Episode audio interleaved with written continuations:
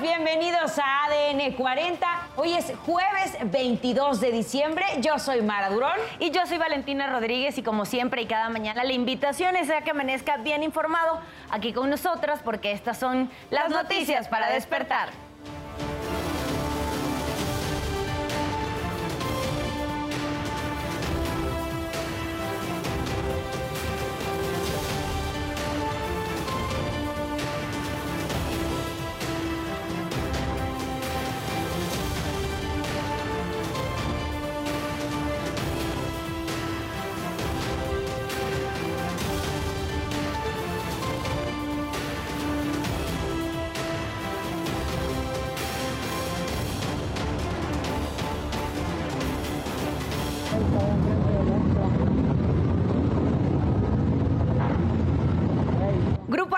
Ataca e incendia una tienda de conveniencia y un vehículo en Tecomán, Colima.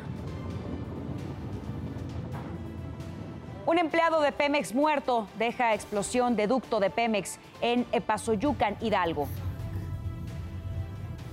Autoridades de Morelos rescatan uno de los dos cuerpos que quedaron atrapados tras derrumbe en mina de Morelos. Detienen a otro presunto implicado en el caso de la muerte de los hermanos Tirado. Los cuerpos de las víctimas ya fueron entregados a sus familiares.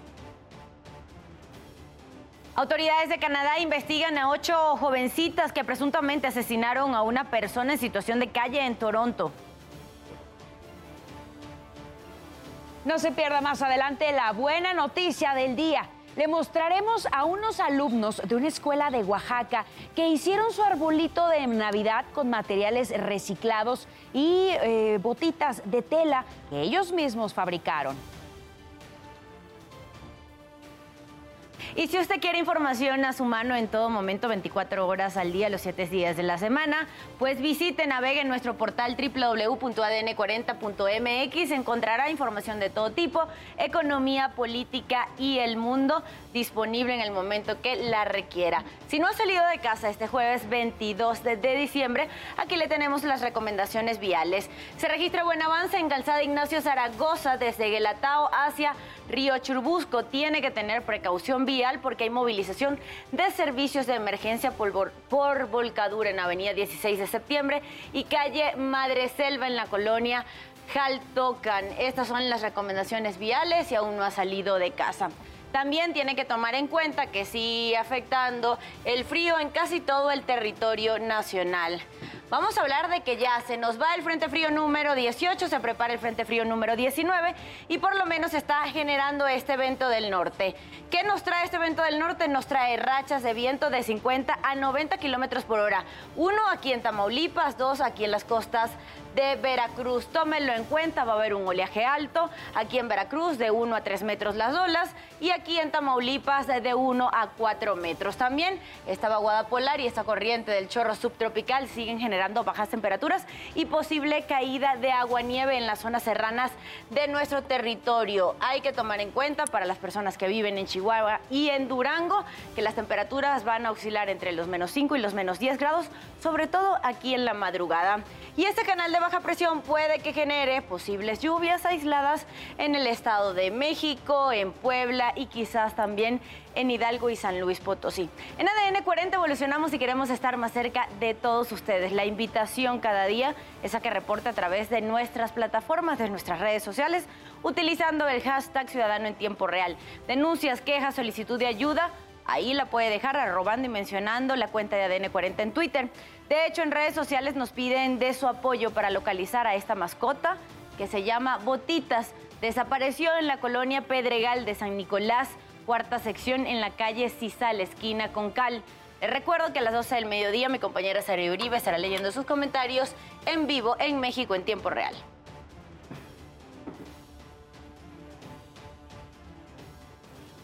¿Y qué pasó durante la madrugada de este jueves? Nos los cuentas tú, Isidro Corro. Adelante. Muy buenos días. ¿Qué tal amigos? ¿Cómo están? Muy buenos días. Llegamos al jueves. ¿Qué ocurrió durante esta buena nocturna? Enseguida les ofrezco un resumen en materia policíaca. Vamos a la zona centro la capital del país. Cuatro personas resultaron lesionadas, dos atropelladas, luego de que un camión eh, sin carga chocó contra dos taxis, los cuales arrollaron a dos personas a las afueras del metro Chabacano, esto en la colonia Vista Alegre. De acuerdo a informes de la policía, el conductor de esa pesada unidad venía circulando rápidamente sobre la calzada San Antonio Abad. De pronto pierde el control, se impacta contra los autos de alquiler con el saldo de lesionados ya mencionado. Al punto llegaron ambulancias, llegaron los bomberos, la circulación resultó afectada sobre esta arteria, principalmente del viaducto con dirección hacia el Zócalo Capitalino. En más información, tenemos una volcadura en la esquina de las calles 7 y 10, en la zona del gas en la zona de Azcapotzalco. No hubo personas heridas, el conductor de una vuelta en este punto impactó un taxi y también un vehículo particular y quedó con el toldo hacia abajo. A este punto llegaron varias patrullas de la policía preventiva. Amigos, el reporte que tenemos esta mañana. 5 de la mañana con 35 minutos, revisamos nuestro resumen informativo. Se incendió el árbol navideño colocado en el kiosco de la Junta Auxiliar de Beristain en el municipio de Aguazotepec, Puebla. También afectó parte del techo, que es de metal. Los habitantes llegaron a ver cómo el árbol de ornato se reducía a cenizas. De acuerdo con personal de urgencias, un cortocircuito ocasionó las llamas. Solo se registraron pérdidas materiales. Se armó la Navidad aquí en Beristain, Puebla. Está quemando el árbol. No, va a agarrar hasta el kiosco.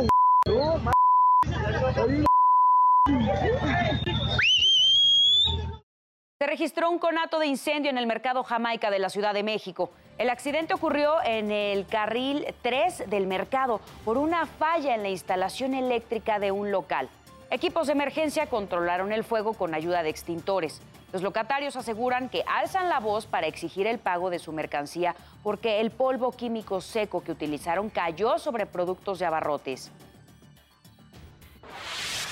Inició la aplicación de la vacuna cubana Abdalá contra la COVID-19 en la Ciudad de México. Servirá como refuerzo para personas mayores de 18 años. La Secretaría de Salud explicó que el único requisito es tener cuatro meses o más desde la aplicación de la última dosis. El biológico se estará aplicando en 230 centros de salud de 8 y media de la mañana a 3 de la tarde.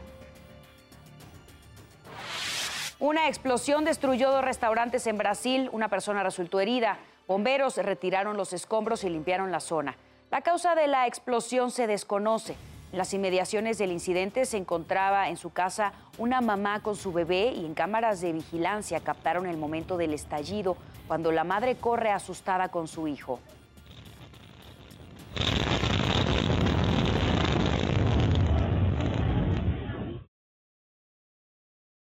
5.37 minutos de la mañana, pasamos asuntos de urbe. Detuvieron a otro implicado más en el asesinato de los hermanos Tirado y su tío. La Fiscalía General de Justicia de la Ciudad de México lo identifica como Randy N., mientras que en el reclusorio Oriente está agendada la audiencia contra los primeros tres detenidos. Se buscará la imputación de los delitos de homicidio y privación ilegal de la libertad. También se informó que las autoridades entregaron ayer los cuerpos de los hermanos Tirado a sus familiares. Los cuerpos de los hermanos Andrés y Jorge Tirado fueron trasladados del Instituto de Ciencias Forenses a una funeraria de la zona centro de la capital. Serán velados junto con su tío José Luis, de 73 años, quien fue entregado a sus familiares. Los tres fueron asesinados, recordemos, en un inmueble por una supuesta disputa de un predio en la colonia Roma el fin de semana. Y debido a la actividad económica propia de esta temporada, las autoridades de la Ciudad de México focalizarán los operativos policíacos en cuatro alcaldías para inhibir los delitos. El Maratón Guadalupe Reyes es una de las temporadas del año que más actividad comercial y económica genera. A ver, base plata, base plata de Plateros 3. Vamos canalizando una unidad médica, así como el servicio de vulcanos. Ahí la plaza Exhibimex.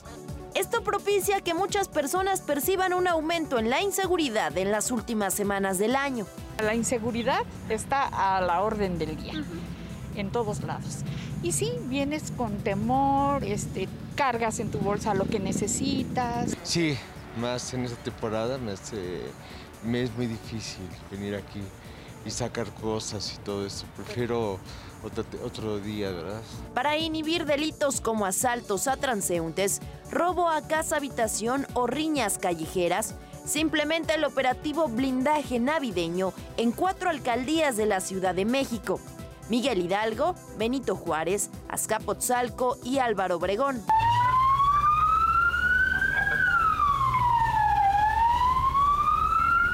Donde nos enfocamos a las zonas comerciales, zonas financieras, en donde tenemos un flujo de mayor concentración de personas, como son los, la zona financiera, los bancos, las plazas comerciales. En coordinación con la alcaldía se llevan a cabo recorridos constantes pie-tierra, así como patrullajes. El operativo también contempla la coordinación de las cámaras de videovigilancia entre alcaldías.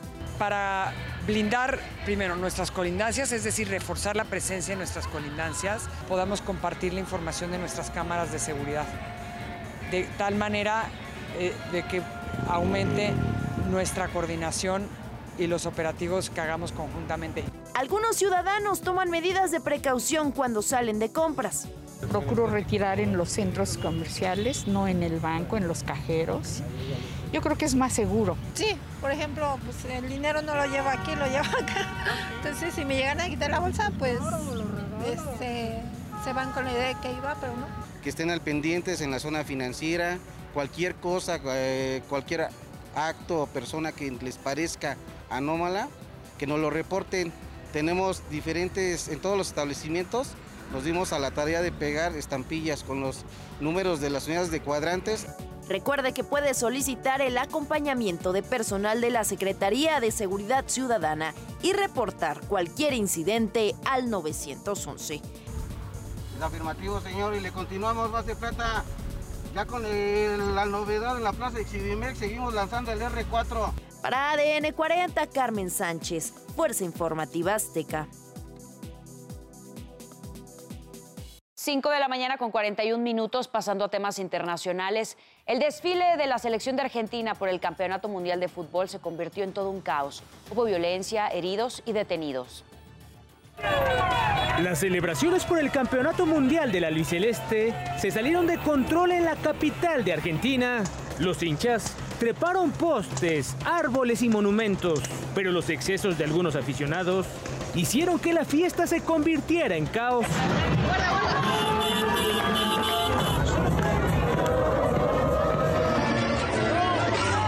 En plena vía pública. Algunos se desnudaron y otros efectuaron actos que pusieron en riesgo su integridad.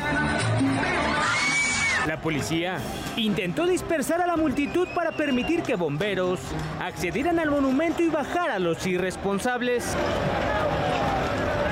La gente arrojó botellas y piedras en contra de los uniformados, quienes respondieron con disparos de balas de goma y municiones de estruendo. Las calles albicelestes se convirtieron en un auténtico campo de batalla.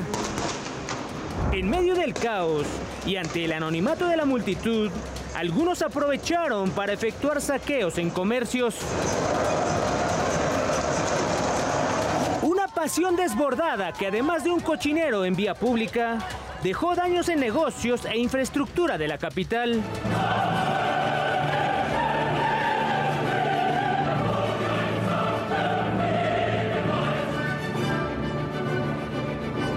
Hay varios detenidos, policías heridos y al menos un par de decesos. El saldo de una eufórica nación que aún y con su resaca celebra, sonríe porque Messi ya está en Rosario y con la copa en casa. Arturo Angels, Fuerza Informativa Azteca. Se elevó a 27 el número de fallecidos por las protestas en Perú. La Dirección Regional de Ayacucho confirmó que otro manifestante murió tras los enfrentamientos registrados el 15 y 16 de diciembre, donde exigían el cierre del Congreso, la renuncia de la presidenta Dina Boluarte y la liberación del expresidente Pedro Castillo. Según cifras, los ataques han dejado cerca de 300 agentes heridos. El pasado 15 de diciembre entró en vigor el estado de emergencia nacional por 30 días y en algunas regiones se implementó el toque de queda. El presidente de Ucrania, Volodymyr Zelensky, realizó una visita a Washington, D.C., donde se reunió con el presidente de Estados Unidos, Joe Biden. Los mandatarios conversaron en la oficina oval de la Casa Blanca sobre la invasión rusa que está cerca de cumplir 10 meses. Biden reiteró su apoyo económico y militar. Esta es la primera salida de Zelensky de su territorio desde que inició el conflicto bélico hace 300 días. Ambos ofrecieron un mensaje conjunto. I wish you peace. I think that is the main thing, and you understand it only when the war in your country, when somebody like these terrorists from Russia come to your houses. And I wish you to see your children alive and adult against this tyranny. That is real life, and we will win. Because we understand in our bones that Ukraine's fight is part of something much bigger. The American people know that if we stand by in the face of such blatant attacks on liberty and democracy and the core principles of sovereignty and territorial integrity, the world would surely face worse consequences.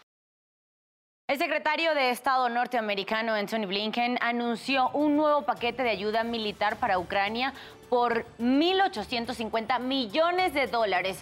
Por primera vez se incluye el sistema de misiles Patriot, los cuales son capaces de derribar misiles de crucero de corto alcance y aeronaves a más altura. Este anuncio también viene con una batería antiaérea Patriot y municiones, así como artillería para otros sistemas defensivos, vehículos, armas y granadas. Con ese nuevo paquete, la ayuda militar por Estados Unidos a Ucrania asciende a 21.300 millones de dólares desde que inició la invasión Rusia el pasado 24 de febrero.